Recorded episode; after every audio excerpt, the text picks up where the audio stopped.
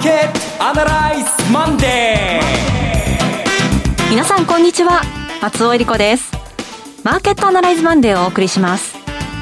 パーソナリティは金融ストラテジストの岡崎良介さん。岡崎良介です。今日もよろしくお願いします。えそして株式アナリストの鈴木一之さんはお電話でのご出演です。鈴木さん。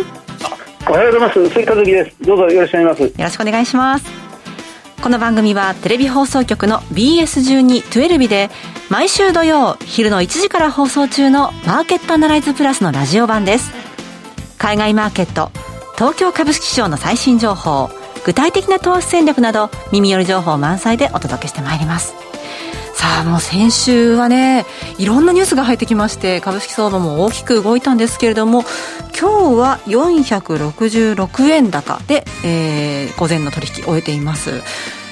今週はどうなっていくんだろうと。それは、あのゆっくりなあのおいおい時間かけてなんですがただ先週の宿題っていうのは積み残したままだと思います。宿題。はいえー、アフガンの話もしかり、うん、えー、議事録の話もしかり、えー、その後入ってきた横浜市長選挙、これが追加のニュースで、これが一個、変な言い方ですけども、希望の一筋が見えたかなと私は思うんですけれどもね。ほう、それマーケットにとって。はい。うん。それあたりどういうことなのか、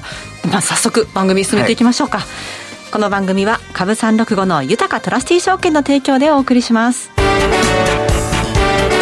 今週のストラテジー。このコーナーでは今週の展望についてお話しいただきます。その横浜市長選挙ですが、マーケットも専門家の政治のアナリストもみんな予想外だったと、まあそういうことは多いんですけれども、大差をつけて、しかも、えー、ものすごい高い投票率だったんですよね。すごく選挙に参加した人が多かったんですね。はい、選んだ人が、えー、っと、お医者さん、横浜、えー、っと、一律大学医学部の先生でしたかね。はい、で、えー、っと、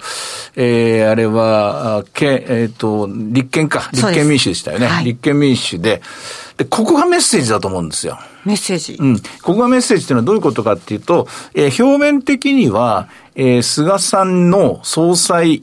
選挙ですね。こっちを先にしろと。このままでで日本のリーダーはいいのかという、うそうじゃないだろうと。この人変えた方がいいだろうっていう一つのメッセージです。うん、で、そのメッセージのヒントは、えー、じゃあどんな人がいいんですかっていうと、今回の市長選挙が教えてくれてると。はい、それは別に、えー、野党から選べっていうんじゃなくて、お医者さんなんですよ。で、お医者さんを選んだっていうのはどういうことかっていうと、あの、コロナをやっつけてほしいわけです、国民は今。で、コロナのとにかく、緊急事態宣言解除してほしいわけですよ。被害のないように。そこに邁進してくれるリーダーが欲しいわけですよ、今。横浜市はそれを教えてくれたわけです。横浜市民はそういう人を選んだわけですよね。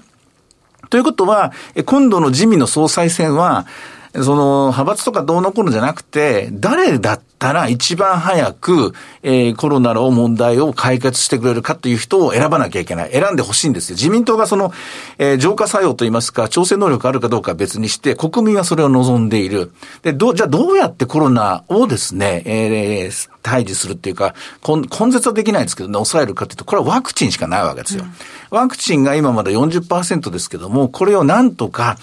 わかりやすく言えば、お正月が来るまでに、あるいはクリスマスが来るまでに、まあ次のイベントがあるまでに、まあ五輪が終わりましたからね。で、冬が来る前に何でもいいですよ。とにかく次のいついつまでに目標7割、これを邁進してくれる人。で、賛否両論あるのを知っています。反論もあるの分かってます。しかし、やはり集団免疫は必要なんですよ。それがないと、これ緊急事態宣言延々続くわけなんですよ。延々続けば日本株は永遠ダラダラダラダラ従ってるって言いますか、上がらない状態が続く。で、誰だったらワクチンパスと、パスポートまでえー、踏み込んで、強硬的、強権的と言われようが、ワイドショーにどんだけ非難されようが、えー、何割かの人から猛然と攻撃されるでしょうし、大炎上すると思いますけれども、とにかく必要なのはワクチンを打つことなんですよ。で、ワクチンを打つ、ワクチン接種率を上げる総裁は誰なのか。うん、これを、早い時期に自民党が選んでくれればいいわけなんですよ。うんで、そのために次の選挙もあって、で、それを、えー、もちろん反論はいっぱい来るの分かってるけど、とにかく打って打って、ワクチンパスポートも入れて、で、日本中で、えー、少々かかっても大丈夫だという形になっていて、そしてその暁には完全に緊急事態宣言解除、解除、えー、まん延防止法も入れませんと。かかりますけども、これはもう自然とみんな免疫持ってますから、ひどいことにはなりません。という、そういうですね、まあ、インフォメーションですね。これをどんどん伝えていく。怖くないんだっていう形に変えていく。この一筋の道が見えたからこそ今日の400円高あるわけで、このメッセージをこういうふうにまっすぐ受け止められる政治家がどれだけいるかというのが、次の宿題になると思います。あの、今回の市長選っていうのは、あの、これから後の国政選挙の試金石ではないかというふうにも見られていて、はいちょっとこの結果を見ると、混乱も予想されるのかな、その結果、マーケットの方はどうなんだろうなっていうところ混乱してもいいです。自民負けてもいいんですよ。うそうじゃなくて、とにかくワクチンを打たせる。はい、ワクチンをどんどんどんどん接種率を上げてくれる人を選ばなきゃいけないはずなんですよ。そうでないと緊急事態宣言は延々続くわけだし、しかもその緊急事態宣言効果ないわけじゃないですか。ほとんど効果がない。それを延々続けなきゃいけないって、これは悲劇ですよね。うんですから、いろんなまあ理屈ありますけど、まずは、まずはとにかくコロナとまっすぐ正面から向かい合う。向かい合うときに、誰が一番政治家としてふさわしいのか。今の今ですよ。3年後の政治家じゃなくて、5年後の政治家じゃなくて、今必要な政治家っていうのは、ワクチンを打つこと。で、緊急事態宣言を一刻も早く終わらせるために何をすればいいのかということを教えてくれる人、引っ張っていってくれる人を、横浜市は私は選んだんだと思います。うん、そのあたりの影響っていうのはどんなふうにマーケットに出てきてますか？もちろん今日のマーケット、これが延々毎日毎日400円上がるわけじゃないですよ。で、今日上がってるのには一つはアメリカのまあ金利が少し、まあ下がるどころかむしろ上がって、そして109円の方向に、いや、110円の方向に動いて、あるいは、えトヨタの話もだんだんだんだん情報が分かってきたんでしょうね。いつ頃、まあ、回復するのかも見えてくると思います。で、日本株がなぜ買われているのかというと、まあ、アメリカ株が上がったからだとみんな思うでしょうが、金曜日のアメリカの上昇は、あれはあくまで S q があったんで、はい、その買い戻しですから、あのまま今日、今週も続くと思っちゃダメです。アメリカ株の方は、まあむしろまだまだ不安定なあの状況が続くと思います。逆に日本株の方は、先週の混乱っていうのを見ながら、やっぱり2万6千台一瞬と、あの、飛び込みましたけども、まあ、また、また戻ってきましたよね。アメリカ株と日本株は今全然本質的に違う違うマーケットになったと思います。うん、どう違うかというと、日本株の、まあ、大型株に限定しますけども、大型株はどこを探してもバブルはないですよ。はい。どこを探しても割安になってると。まあ、半導体の一角はまだまだちょっと高すぎるのかもしれませんが、でも全体的には、ほぼほぼフェアバリュー、むしろフェアフェアバリュー以下だと思います。買っていいところにいると思います。はい、一方で、一方でですね、アメリカの方は、えー、アメリカの方はですね、これやっぱり、どこを探してもって、まあ、どこを見てもバブルっぽいような、バブルっぽいところがありますよね。これはしんどいですよ。で、えー、議事録については、これテレビでやりましたけども、ほとんど、新聞とか、えー、ニュースでは報道されませんが、新しいニュースとして、えー、過去の、うんと、コロナ、パンデミックの前の労働市場を、ライトベンチマークとしてはいけないんじゃないかという意見も出てきました。はい、えー、つまりは、えっ、ー、と、過去に戻そうそうと、過去の形をそのまま信じて、いつまでも金融緩和を続けてはいけないんだということが、えー、いくつか何人かの複数のですね、えー、2、3人じゃないでしょうね、セベレルって言ってますからね、もうちょっと多いかもしれません。えー、意見として変わりつつありますから、やはりテーパリングは、割と駆け足でいきそうな感じです。そして、ひょっとすると、やはり2022年の終わりか来年の終わりか、再来年の最初ぐらいには利上げがあるのかもしれません。えーそういう意味では、えー、あの、アメリカの金利っていうのはやっぱり上がっていくんだと思います。あ、ちょっと今訂正ありました。お医者さんって言いましたけど、私間違ってたみたいですね。元横浜市立大学の教授の山中竹原さん。うん、あ、お医者さんじゃないです。先生な、あの、教授なんです。はい。ごめんなさい、間違えました。すみません。というふうに見ています。ですから、日本株については先週と同じ作戦で、ひとまず押し目があったら下がったところは買ってっていいと。うん、アメリカ株には、ちょっとここから先は慎重に行きましょうと。アメリカ株投資をされてる人は、えここからは警戒ですよというのが私の今週月曜日のストラテジーでございます。あの、アメリカに関して言いますと、今週26日木曜日から、ジャクソンホール会議始まりますよね、はい、このあたりはどういったメッセージが出てきますでしょうか？もともとジャクソンホールについては、私はですね、昔からあんまり、はい、あんまりですね、その、どっちかというとフリーな場所ですので、その、いろんなことをみんな好き勝手に言って、そしてメディアが好き勝手な美味しいとこつまんで報道しちゃうので、歪むんですよ。そもそも歪みやすいので、はい、やっぱり、そもそも論で言うと、FOMC 及び FOMC 議事録で、その前提となるベージュ文庫、この3点セットでですね、アメリカの金融政策は見るべきだと思っています。ただ、今回重要なことは、これ、議長が、はいえー、任期が来るんですね。で、2期目に入るかどうかの、えーそういう端境期なんですね。で、その中で共和党の一部の議員さんから、パウエル議長の続投を望むという書簡が先週出されました。はいで、その後、これはブルームバーグの報道ですが、えー、ジャネット・イエレン財務長官がパウエル議長を望むという、本当かどうかわかりませんが、そういうニュースが流されました。これはパウエル議長には非常に朗報であって、はい何が朗報かというと、次の任期も約束されているならば、パウエル議長は思い切った行動にできるわけですよ。やりやすくなってくる。やりやすくなる。やりやすくなるっていうのは、私は議長、パウエル議長は、えー学者ではないので、で、元々のセントラルバンカーではないので、つまりは、信念とか自分の理論体系に基づいて、えー私が編み出したこの理屈が正しいんだと思ってやってるタイプではないので、調整派ですので、いつでも君子は表変すると思います。ほう。君子が表現するっていうのはどういうことかというと、はい次の任期が決まるまでは、あまり波風叩く、立てたくないと言いますか、あまり目立ったことはしたくないということになると思いますけども、え次の任期がもしも決まれば、えその次の、えーっと、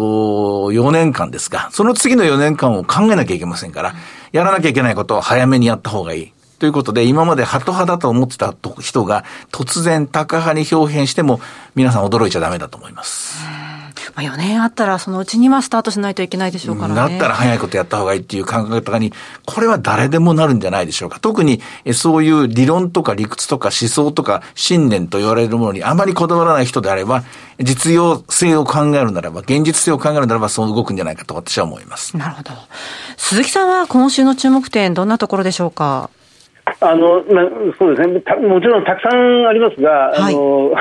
あえて絞っていくと、で、景気敏感株で、あの、もう一回いけるのかどうかっていうところですよね。あの、先週まで、先週前半まで景気敏感株がアメリカでも日本でも非常に引っ張っていた。特に日本の場合は、あの、三菱商事であったり、鉄鋼株であったりというところが堅調だったものが、あの突如、手のひら返しで、まあ、週半ばぐらいから崩れてしまったこれが日経金2万あの6000台に突っ込んでしまう一つの、まあ方向性を決めてしまったところがあるんですよね。あのそれが今日午前中の動き見る限りではやっぱり戻りが少し鈍いんですよね、はい。あの全面高ではあるんですけど、そのたくさん戻ってる銘柄と、あの戻り方が鈍い銘柄とわ分けるとすると、景気敏感株はまだ少しギクシャクしてるなと。逆にあのその内需系の成長株っていうんでしょうかね、あの言い方、なんかううまい表現がなかなかないんですが、例えば日本でいうと Z ホールディングス、あのかつてのヤフーに代表されるの4689のような銘柄ですね、こういうものとか、その小型のそのマネーフォワードとか、うんここれはもう先週後半の下げなんか何も関係ない、もうびくともしない、まんまあの先週もその暴風雨をあのなんとか乗り切って、週明けからまた大幅高をあの演じ演じしていると。あのやっぱりあの K, K、アルファベットの K ではありませんが、あの上に行く銘柄と、なかなか上に伸びきれない銘柄がはっきり分かれてしまっているなっていうのが、まあ、東京市場でも出てきてますよね。その強い銘柄は OK、はい。で弱くなりかけた銘柄が戻れるかどうかっていうところが分岐点ですね。それが、まあ、集合して日経平均というものが構成されていくということになるんだと思います。まだ、あの、そういう形ははっきりとは見えてませんけども、世界の景気敏感株はそろそろ天井は近いと思います。はいこれ以上はもう追いかけちゃいけないと思います。そうではなくて日本の内需株とか、何度も何度も緊急事態宣言でですね、はしごを外されたグループがあると思うんですけども、今度こそ本当にですね、次のステップに行けるかどうか、その瀬戸際だと思います。で、その形を見せてくれたのが今回のこの横浜市長選挙だと思います。それから鈴木さん、あの、先週土曜日のテレビの方の放送でもおっしゃってましたけれども、トヨタの減産のニュースというのは、今週に入ってどんなふうに今後展開されていくでしょうか？あのまあ、やっぱりああいう形で日本経済新聞で大きくあの報道されるとびっくりしてしまうんですが、はい。でその前、2週間前、3週間前ぐらいからそのアジアで、まあ特にあの製造拠点を移しているベトナム、マレーシアで、えーデルタ株がどんどん広がって工場を少しずつ閉めざるを得ない、うん。そこに加えて日本では、まあ、かなりその集中豪雨の被害などもあって、えーまあ、これを閉めざるを得ないと、まあ、いくつもの要因があって、もともとなんかあの、まあ、トヨタを中心に自動車業界の工場、一時的な閉鎖っていうのは、始まっていたんですよね。はい。でそれが、まあ、今回、ドーンと集中的にデルタ株が世界的に急ピッて広がっているので、まあ、大きなことになってしまったという状況ですが、まあ、段階的にこう来ていたものが一つのニュースフローとしてまとまって出てきたという状況ですね。あのまあ、これ自体はあのびっくりしましたけど、はいあのなんとか吸収できると思います。ただ、も問題は、この半導体不足は、はい。私たちが思っている以上にもっと長期化するっていう、その年内どころか来年、少なくとも来年前半ぐらいまでは少なくともちょっとこれは修復難しいのかなっていうような流れに今傾いてるのかなというところが今回懸念されましたね。なるほど。あのうん、そそこら辺まで供給サイドのネックというのはななんか残りそうですね。まだまだ影響はありそうですね。そうですね。さて、では、今日の株三六五の動き見てみましょう。はい。えー、今日は、えっ、と、あーなかなか面白い動きですね。えーえー一人で自分で列に入ってなきゃいけないですけど、寄り付きがですね、えー、356円。はいで、250円という安値があったんですが、ほぼほぼこれ瞬間ですね。えーその後、542円まで買われて、現在高値圏です。27,525円。さあ、どうでしょうね。こどうしようかね。今週は、うんと、高値も、戻り高値トライできるかと思うんですが、先週ちょっと、あの、連続的に下げたんでね、ええ完全に先週下げた分を取り戻せるかどうかは微妙なところだと思います。はい。レンジで言うとどの辺でしょうね。レンジとしてはやはり2万7000円台ですね。ですけれども、この分で言うと2万7500円以上の、500円も超えてきましたけども、2万7500円から2万8000円というところで、えー、推移するんじゃないかなっていう気が私はしますけどね。はい。えーさて、いろいろ展望していただきました。今週末土曜日には午後1時から放送します。マーケットアナライズプラスもぜひご覧ください。また、Facebook でも随時分析レポートします。以上、今週のストラテジーでした。えではここでお知らせです。株365の豊トラスティ証券より鈴木一之さんがご出演される動画コンテンツの情報です。豊トラスティ証券では投資家の皆様の一助にと動画コンテンツの充実を図っています。岡崎良介さんやゲストを招いた動画など充実のラインナップをタイムリーにお届けしています。現在は鈴木和之さんが2021年注目テーマと鈴数注目株についてお話しされています。さて鈴木さん、年後半にもう入っていますけれども、注目点どのあたりでしょあのこの間、ようやく4、6月の決算で揃ったばっかりなんですが、はい。ただ、まあ、各社、各用のその企業戦略、う成長戦略というのを出してきてますね、あの利益計画、配当計画も含めて、そのあたりをここの企業ベースで今は見ていく、一番大きなそのポイントではないかなと思います。はい。鈴木さんの動画コンテンツをご覧になられたい方は、豊かトラスティー証券のウェブサイトから、投資情報の豊かマーケットを開いていただき、ひろこのスペシャリストに聞くの鈴木さんのコンテンツをクリックしてください。またこちらは YouTube からも検索ご覧いただけます。アーカイブも充実していますので、岡崎さんのコンテンツなどもご覧になっていただきまして、アンケートにもぜひお答えいただければと思います。さあ、今すぐ豊かトラスティ証券の YouTube チャンネル、豊か TV を検索。以上、株365の豊かトラスティ証券から動画コンテンツの情報でした。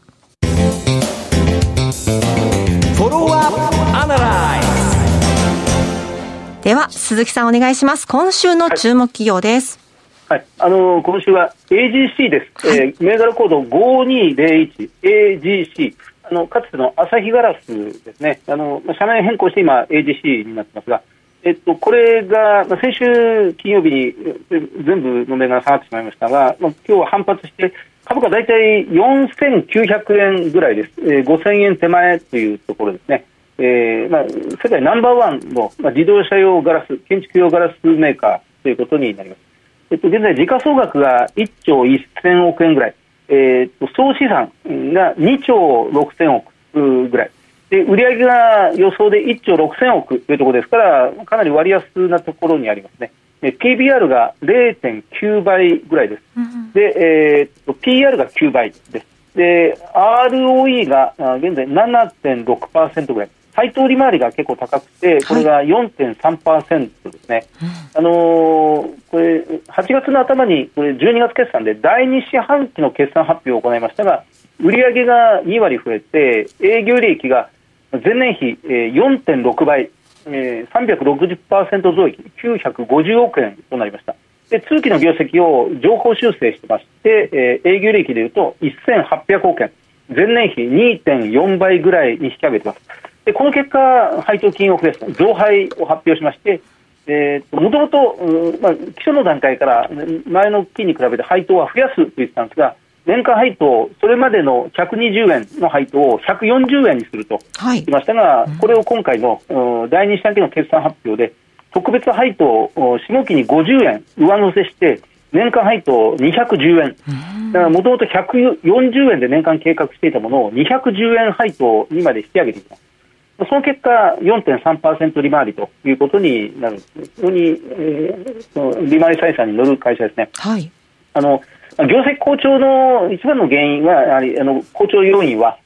塩ビ塩化ビニールがアジアでも非常に好調である、アメリカで今、住宅がとても伸びているので、アメリカの塩ビは伸びていますが、あのそれそれとともにアジアの塩ビが今のところ好調である。この会社は AGC はもともとのガラスに加えて、まあ、半導体を中心とする電子素材、それから化学、化学の分野、さらに、えー、セラミック、まあ、ガラスの延長でセラミックスなどもやってますが、まあ、いずれも好調です。特に今回好調なのが、その塩ビ樹脂があかなり好調です。それからあのこの会社はより長期的にはその社名変更して AGC というまさにこの人間のゲノム配列遺伝子の塩基配列のような、うん、あの社名にしたことからもあられるようにライフサイエンスというものに非常にこれから先力を入れていくということを打ち出しています、はい、2030年に自分たちが、うん、我が社としてありたい姿というもので3つの分野を定めていまして1つがそのライフサイエンスで2つ目がモビリティ。あ順番はあのいろいろありますがあのモビリティ、まあ、自動車分野を中心にということになります。で3番目がエレクトロニクス、半導体の露光装置用のレーザー光を出すところのレーザーの一番この肝心要の部分の、まあ、ガラスレーザー光線の源を作ってます。あのこの会社のパワー半導体という今電気自動車向けに非常に注目されているその直流を交流に変えたりあるいは電圧を変えたりするというパワー半導体の分野でも、うん、先日、非常に話題になりました田丸製作所と、まあ、一緒になって、え、アメリカのベンチャー企業に出資してそれが新しい、酸化ガリウムの基盤を開発したというあ耳寄りの情報も発表になっていきたいなますので、AGC、まだ今のところ静かな動きですが、利回りベースで注目してみたいなというふうに思いますうんこういった高配当のところというのは、非常に今、注目されてますね。4%は魅力的ですね。うん、えー、なおかつ、利益が2倍ちょっとで、で、配当も、えー、2倍にはいってない5、6割増やしたんですかね。もっともう1回配当増やすかもしれませんね。ああ、そうですか。えー、今日ご紹介いただいたのは AGC でした。さて、マーケットアナライズマンデーはそろそろお別れの時間です。ここまでのお話は、岡崎亮介と、鈴木和之と、そして松尾恵理子でお送りいたしました。それでは今日はこの辺で失礼いたします。さよなら。さよなら。この番組は株三六五の豊かトラスティ証券の提供でお送りしました。